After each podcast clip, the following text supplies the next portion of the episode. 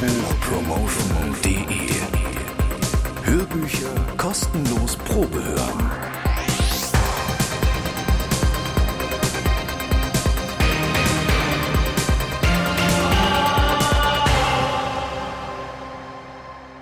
Hallo und wirklich herzlich willkommen zur fünften Ausgabe von Hörbuchpromotion.de.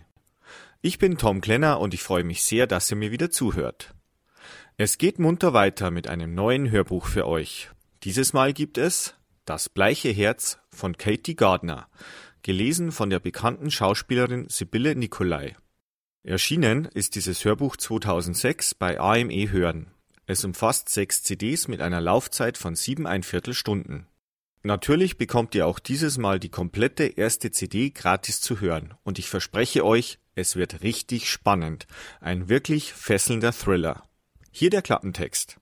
Der erste Anruf hätte noch ein Zufall sein können. Die ersten Mails hat Cass Bainbridge einfach gelöscht.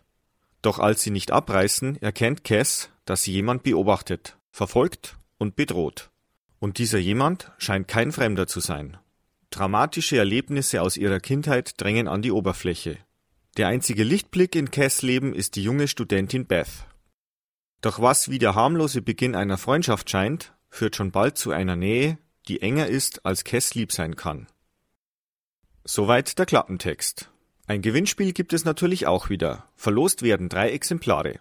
Hinterlasst mir einfach einen Kommentar auf iTunes oder www.hörbuchpromotion.de. So, und das soll's dann auch schon wieder von mir gewesen sein. Bis bald, tschüss, ciao, servus, euer Tom Klenner.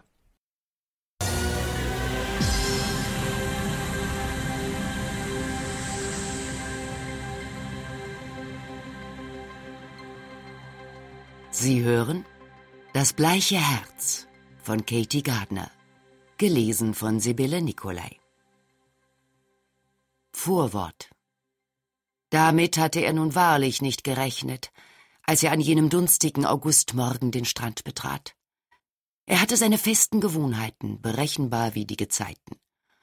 Wachte auf, wenn der Morgen dämmerte, schwang die alten Beine aus dem Bett und ging bei jedem Wetter hinunter ans Meer. Er liebte diese frühmorgendlichen Zwiegespräche mit den Wellen, wenn sein Hund freudig bellend und außer sich vor Glück mit hängender Zunge neben ihm herflitzte. Wie lebendig er sich dann fühlte. Eine Tasse Tee auf die Schnelle und nichts wie raus die Sonne begrüßen. Nur er und sein Hündchen. Den Hügel hinunter, wenn in den anderen Häusern noch die Vorhänge zugezogen waren. Er spürte so gern den frischen Atem der See, der ihm entgegenwehte, wenn er unten angekommen war. Er liebte den leeren Strand. Wenn erst die offenen Ausflugsbusse und die Tagestouristen kamen, veränderte sich das Bild. Dann waren die Straßen verstopft, der Kies war bedeckt von trägen, weißen und rosigen Leibern, und der Wind trug das Kreischen und Dröhnen der Fahrgeschäfte an der Strandpromenade den Hang hinauf. Jetzt gehörte das alles noch ihm. Als er unten angelangt war, bot sich seinem Blick die ruhige See, reglos und glatt bis zum Horizont. Darüber spannte sich ein pastellweißer Himmel. Sie überquerten die leere Schnellstraße und gingen die Stufen hinunter. Das Hundchen zerrte, halb wahnsinnig vor Sehnsucht, hechelnd an der Leine, dass die Krallen auf dem Beton klackerten. Er bückte sich und machte es los. Es verdrehte vor lauter Vorfreude die Augen, sauste mit heftig wedelndem Schwanz davon und jagte über den Kiesstrand aufs Meer zu. Allmählich wurde es heiß, die Sonne war fast ganz hinter dem Regency-Gebäude der Strandpromenade hervorgekommen und wärmte die kahle Stelle an seinem Kopf. Er ging Richtung Pier, streckte sich und ließ die Finger knacken. Das plötzliche, ängstliche Jaulen des Hundes nahm er nur mit halbem Ohr wahr.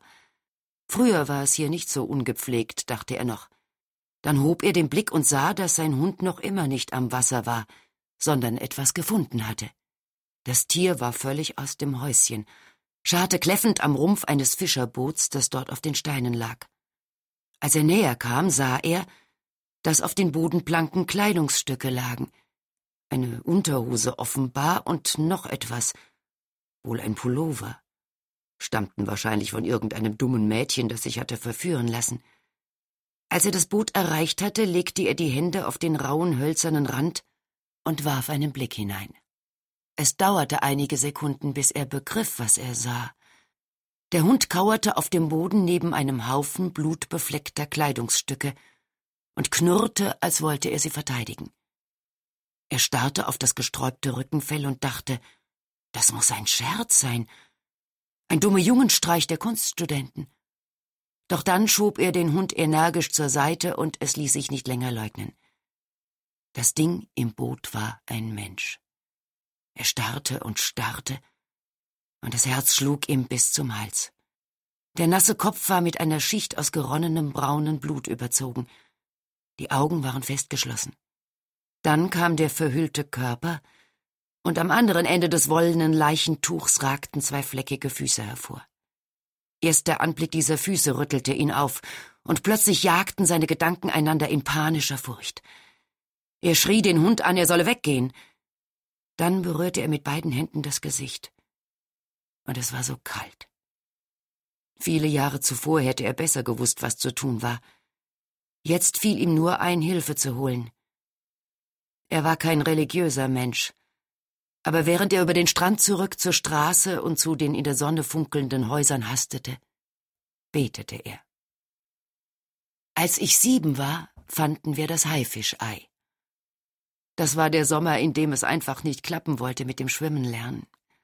Mam, deren Adlerblick nichts entging, entdeckte es als erste.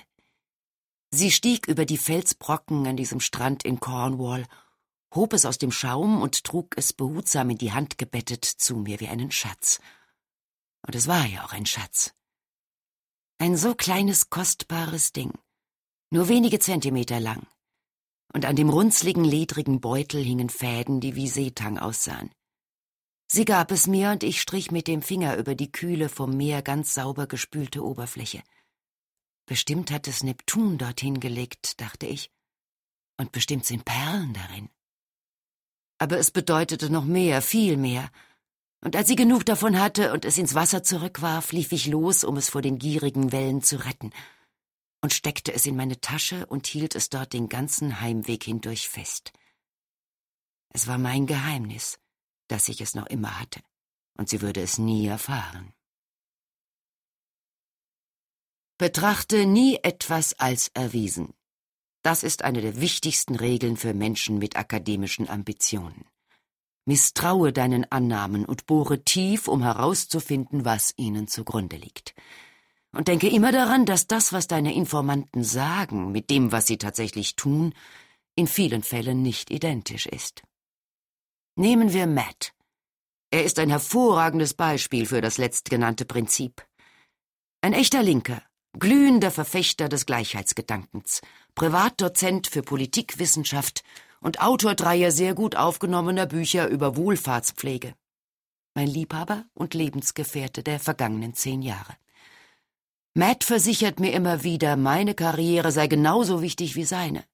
Nimmt man Matts Verhalten jedoch genauer unter die Lupe, wird die Kluft zwischen Ideologie und Praxis nur allzu deutlich.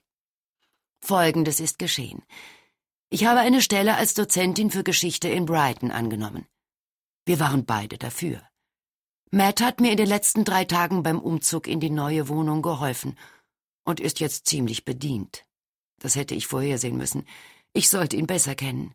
Denn eigentlich tief im Herzen will Matt, dass ich in London bleibe und dass nicht meine berufliche Karriere an erster Stelle steht, sondern seine. Jetzt sei doch nicht gleich so eingeschnappt, sage ich. Das mit dem Spiegel ist wirklich nicht schlimm. Er zuckt mit den Achseln. Ich hole tief Luft. Tut mir leid, dass ich dich als Trottel bezeichnet habe. Ich hätte nur nie gedacht, dass du ihn einfach so fallen lässt, würde ich am liebsten hinzufügen aber in Anbetracht der zehnjährigen Erfahrung mit Matts Launen besinne ich mich eines Besseren.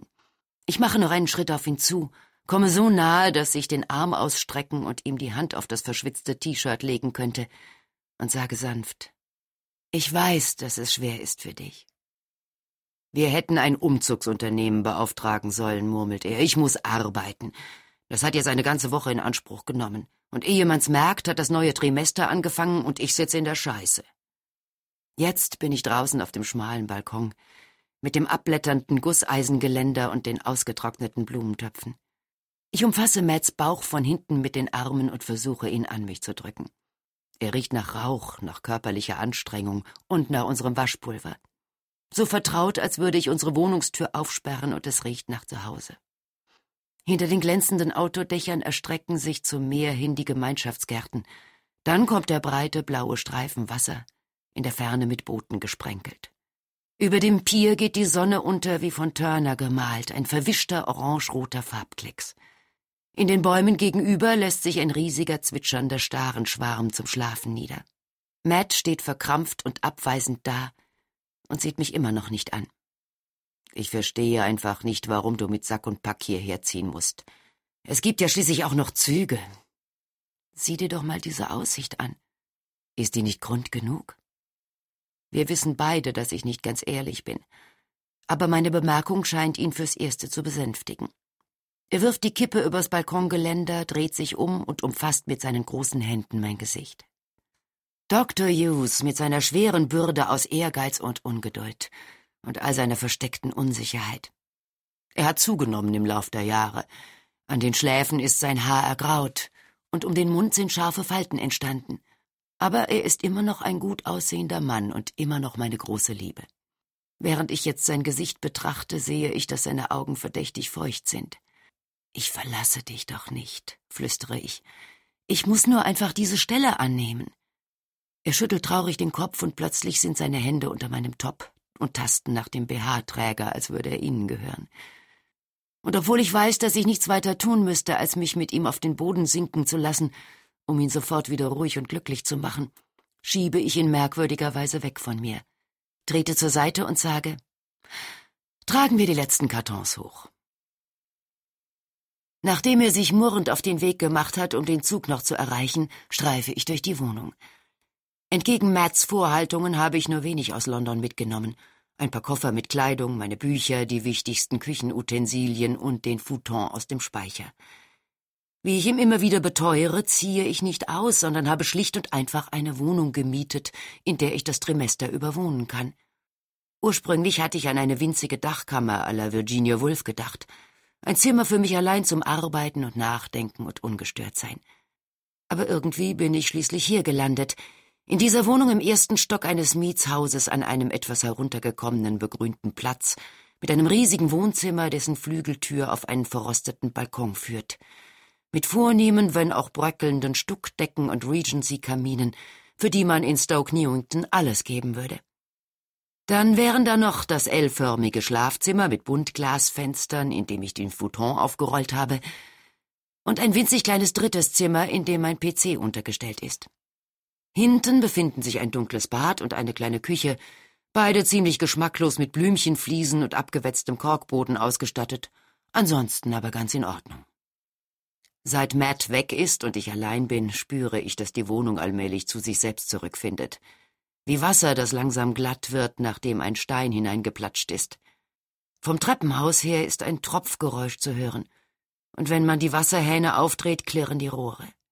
Von draußen dringen der Verkehrslärm und das kollektive Gechilpe der sich für die Nacht zusammenrottenden Stare herein. Über mir geht jemand hin und her, jedenfalls klingt es danach. Plötzlich ein Schwall gedämpfte Musik. A whiter shade of pale. Dann Stille. Es ist jetzt fast dunkel, die Vögel haben sich beruhigt und unten auf der Straße fahren die Autos mit Licht. Wenn ich mich ans äußerste Ende des Balkons stelle und den Hals recke, kann ich den Neonschein des Piers sehen, wo noch immer der Disco-Beat dröhnt. Ich hole meine Zigaretten und stelle einen Klappstuhl auf. Ich will noch ein bisschen draußen in der allmählich kühl werdenden Abendluft sitzen. Der Sommer ist fast schon vorüber. Die Dunkelheit bricht schneller ein, es wird frisch. Die Luft riecht nach feuchtem Laub und lässt bevorstehende Stürme ahnen. Ich bin von Natur aus kein sehr resoluter Mensch, auch nicht gerade extrovertiert. Ich bin nicht der Typ, der bei akademischen Konferenzen aufsteht und langatmige, in sich selbst kreisende Fragen vorträgt. Matt findet, dass ich zu wenig Selbstvertrauen habe. Das ewige Frauenproblem. Aber es macht mir großen Spaß zu lehren. Sobald ich in einem Hörsaal vor einem Haufen Zwanzigjähriger mit Nasen, Piercings und Dreadlocks stehe, fallen alle Hemmungen von mir ab als würde ich mir an einem schwülen Sommertag die einengenden Kleider vom Leib streifen. Im Augenblick sitze ich in einem vollen Seminarraum im vierten Stock von Block D meiner neuen Arbeitsstelle und betrachte die unterschiedlich höflichen, aufmerksamen und in einigen Fällen nur halbwachen Gesichter meiner neuen Schützlinge. Es ist der erste Tag des Trimesters und zehn nach neun. Hi. Meine Stimme klingt kollegialer, fröhlicher, selbstsicherer als sonst. Herzlich willkommen in meinem Seminar Geschichtswissenschaftliche Methoden. Ich bin Cass Bainbridge und werde Sie in diesem Trimester unterrichten. Die Literaturliste haben Sie ja wohl schon. Sie nicken gemächlich, warten auf etwas, das Sie beeindrucken könnte. Mein Puls ist eine Spur schneller als sonst. Aber nervöse Anspannung hinter einer lächelnden Maske verstecken, das kann ich. Ich schlage vor, wir machen erstmal eine Vorstellungsrunde und überlegen uns dann ein paar wichtige Fragen und Themen. Während Sie Ihren Namen nennen, verschaffe ich mir einen Überblick. Es scheint sich um eine repräsentative Auswahl aus der studentischen Population zu handeln, zumindest aus der doch eher etwas flippigen Geisteswissenschaftlichen. Im Moment sitzen mir zehn junge Menschen gegenüber, die an irgendeiner Stelle im Gesicht gepierst sind. Ein Typ mit so schweren Steckern, dass die Ohrläppchen langgezogen sind wie bei einem Maasai-Krieger. Er hat uns gerade mitgeteilt, dass er Andy heißt. Zwei Frauen mittleren Alters, beide ehemalige Krankenschwestern, sowie eine Handvoll hübscher Mädchen, die Namen wie Nicole, Emma, Natalie tragen. Allesamt ausgestattet mit den unverzichtbaren Baggy Jeans und mit Nasenringen. Hinten sitzt noch ein junger Kerl, dessen Namen ich bereits vergessen habe und der bisher kein einziges Mal gelächelt hat. Seine Bücher sind säuberlich vor ihm aufgestapelt. Und während ich rede, blättert er stirnrunzelnd in der Literaturliste, als entdecke er gerade Unmengen von grundlegenden Fehlern. Endlich sind wir bei der letzten Person im Raum angelangt. Ich habe mir alle Namen notiert und lege den Stift weg. Wäre ich besser organisiert, würde ich jetzt eine vom Unisekretariat ausgedruckte Liste mit all diesen Personalien in der Hand halten, aber die habe ich natürlich verschlammt. Mittlerweile sind die meisten Seminarteilnehmer mit ihren Literaturlisten beschäftigt. Einige gähnen. Zu viel Disco und zu viele Drogen. Aber ganz gleich, was Sie letzte Nacht getrieben haben, neun Uhr morgens, ist für jedes Seminar eine schreckliche Zeit. Links von mir wird leise geschwätzt. Ich werfe zweien von der Nicole-Fraktion einen bösen Blick zu. Sie erröten und sind schlagartig still. So, ich strecke die Arme aus und lasse die Finger knacken, als wäre ich die ruhigste und entspannteste Dozentin, die je die Gänge einer Universität entlang geschritten ist. Objektive historische Tatsachen. Gibt es die überhaupt? Allgemeine Unruhe kommt auf. Ein fast greifbarer kollektiver Seufzer ertönt. Dann herrscht Stille. Die Frage hat es in sich und keiner will als Erster etwas sagen. Ich lasse den Blick über die Gruppe wandern, kaue auf meiner Unterlippe und warte. Ich halte es nicht mehr aus. Mit einem solch lähmenden und zunehmend spannungsgeladenen Schweigen darf das Trimester nicht beginnen. Gerade als ich dazu ansetze, etwas Aufmunterndes von mir zu geben, sie freundlich mit der Nase auf das zu stoßen, worauf ich hinaus will, wie scheue Shetland-Ponys, die man beim Reiterfest zu den Hindernissen führt, da wird plötzlich gehustet und der Typ ganz hinten sagt leise, die meisten Menschen glauben, dass es sie gibt, aber natürlich ist erzählte Vergangenheit bis zu einem gewissen Grad immer subjektiv. Sobald man nämlich den Bereich der verifizierbaren nackten Tatsachen verlässt, hängen die sie miteinander verbindenden Erzählungen von demjenigen ab, der sie erzählt. Eine kluge Antwort, vorgebracht im verächtlichen Tonfall eines Menschen, der die Frage als Kinder leichter achtet. Ich suche meine Liste ab und erinnere mich, dass der junge Mann Alec heißt. Ein gut aussehender Typ, groß, schlank, mit kurzem braunem Haar und braunen, hinter einer randlosen Brille verborgenen Augen. Irgendetwas unterscheidet ihn von den anderen Studenten vielleicht seine deutlich spürbare Beherrschtheit und die leichte Arroganz, die er ausstrahlt. Danke, Alex, sehr gut. Könnten Sie noch ein bisschen mehr zu diesen nackten Tatsachen sagen? Ich räuspere mich, während er mich teilnahmslos ansieht und eindeutig keine Lust verspürt, sich mit einer derart öden Frage abzugeben. Kann jemand anderes die Frage beantworten? Also, es gibt die Kohlenstoffdatierung, das ist eine wissenschaftliche Tatsache ertönt es von hinten. Und es gibt Aufzeichnungen, niedergeschriebene Dinge. Damit kann man etwas nachprüfen. Das Doomsday Book beispielsweise oder Geburten- und Sterberegister. Ich nicke begeistert. Richtig. Und genau mit diesen Quellen wird sich unser Seminar unter anderem befassen. Aber machen Sie Geschichte? Ich schreibe mit den Zeigefingern An- und Abführungszeichen in die Luft, um das Wort als Konstrukt zu markieren. Wirklich objektiver? Besteht unser Ziel ausschließlich darin herauszufinden, was wirklich geschah? Die Menschen werden immer darüber streiten, was wirklich geschah, je nach ihren Interessen. Ich nicke, um das Mädchen mit den Dreadlocks, das den Kommentar abgegeben hat, zum Weitersprechen zu animieren. Die Diskussion ist in Gang gekommen, und ich spüre, wie sich eine gewisse Entspannung im Raum breit macht. Es geht darum, dass im Grunde alles relativ ist. Es gibt keine Fakten, nur Konstrukte. Das kam von Andy, der sich jetzt mit verschränkten Armen lächelnd zurücklehnt, als wäre er ein Genie. Wie so viele Studenten, denen gründliches Nachdenken nicht besonders liegt, hat offenbar auch er für sich den postmodernen Gedanken als schlaue Antwort auf alles entdeckt.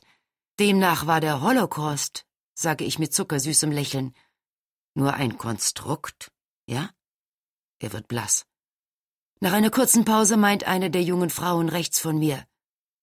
Natürlich nicht. Millionen Menschen sind im Holocaust gestorben. Dafür gibt es unwiderlegbare Beweise. Den Holocaust leugnen doch nur Nazis und Verrückte. Und das ist ja die eigentliche Aufgabe der Geschichtswissenschaft, herauszufinden, was wirklich passiert ist, damit die Tatsachen nicht verdreht werden, oder? Sie beendet ihren Redebeitrag mit einem Lächeln streicht sich das krause blonde Haar aus den Augen und blinzelt schelmisch. Schwer zu sagen, woher sie kommt. Ihr Englisch klingt nach London, aber es ist auch ein leichter nördlicher Akzent dabei. In ihrer Kleidung unterscheidet sie sich zwar nicht von den anderen jungen Frauen im Raum. Jeans, Turnschuhe, das obligatorische Nasenpiercing und ein weites Skater-Sweatshirt. Sie gehört aber meinem Eindruck nach nicht der Nicole Emma Natalie Fraktion an. Während ich sie betrachte, verschränkt sie die Arme vor der Brust und lächelt mich verschmitzt an. Ich sehe, was sie auf ihrem Blog geschrieben hat, den Titel des Seminars, meinen Namen und darunter säuberlich unterstrichen die Frage, ist Geschichte objektiv? Wie die meisten Mädchen ihres Alters hat sie eine kleine runde Schrift. Ganz konventionell, nichts Außergewöhnliches. Richtig, sage ich. Aber heißt das, dass wer gute Geschichtswissenschaft betreiben will, ausschließlich wie ein Detektiv vorgeht? Oder hat das Ganze nicht eher ein interpretatorisches Element? Alec, wollen Sie dazu etwas sagen? Er sitzt zurückgelehnt da, hält den Stift hoch und wartet darauf, sprechen zu dürfen. Er wirkt gelangweilt. Die postmoderne Perspektive führt zwar oft zu völlig lächerlichen Schlussfolgerungen, aber man sollte sich trotzdem sehr genau ansehen, wer was sagt und warum. Schon ein kurzer Blick in die grundlegendsten historischen Texte macht ziemlich deutlich, dass es zahlreiche unterschiedliche Versionen von ein und demselben geschichtlichen Ereignis geben kann. Vorgetragen im trägen Tonfall dessen, der sich als viel zu klug erachtet für eine derart primitive Diskussion. Aber trotz seiner arroganten Art werfen ihm die anderen Studenten anerkennende Blicke zu. Danke, Alex, sage ich höflich lächelnd, ausgezeichnet. Er lehnt sich wieder zurück und richtet den Blick ruckartig zum Fenster. Also das verstehe ich ehrlich gesagt nicht. Nehmen wir nochmal den Holocaust. Da sind Menschen umgekommen, das ist eine Tatsache. Wie sollte es da unterschiedliche Versionen geben? Das kam wieder von dem Mädchen mit dem krausen Haar. Ihre Wangen sind jetzt leicht gerötet. Ich sehe auf meiner Liste nach und stelle fest, dass sie sich der Seminargruppe als Beth Wilson vorgestellt hat, im Hauptfach Geschlechterforschung studiert und an dem Seminar teilnehmen will, um ihre eigene Vergangenheit zu erforschen. Ich strahle sie aufmunternd an. Sprechen Sie weiter. Ich meine, wer will schon über die Tatsache streiten, dass alle diese Menschen vergast wurden? Sie lacht kurz auf, verlegen. Alex schüttelt den Kopf und wippt so heftig mit dem Fuß, dass er den Rucksack seines Sitznachbarn trifft. Das geht ja wohl völlig am Thema vorbei. Seine Entgegnung ist so heftig ausgefallen, dass das Mädchen zu blinzeln beginnt und mich flehentlich ansieht. Ich zwinkere ihr kurz zu, wie um zu sagen, keine Sorge, du machst deine Sache gut. Ich strecke meine Beine und wackle in den Schuhen mit den Zehen. Das Trimester hat begonnen.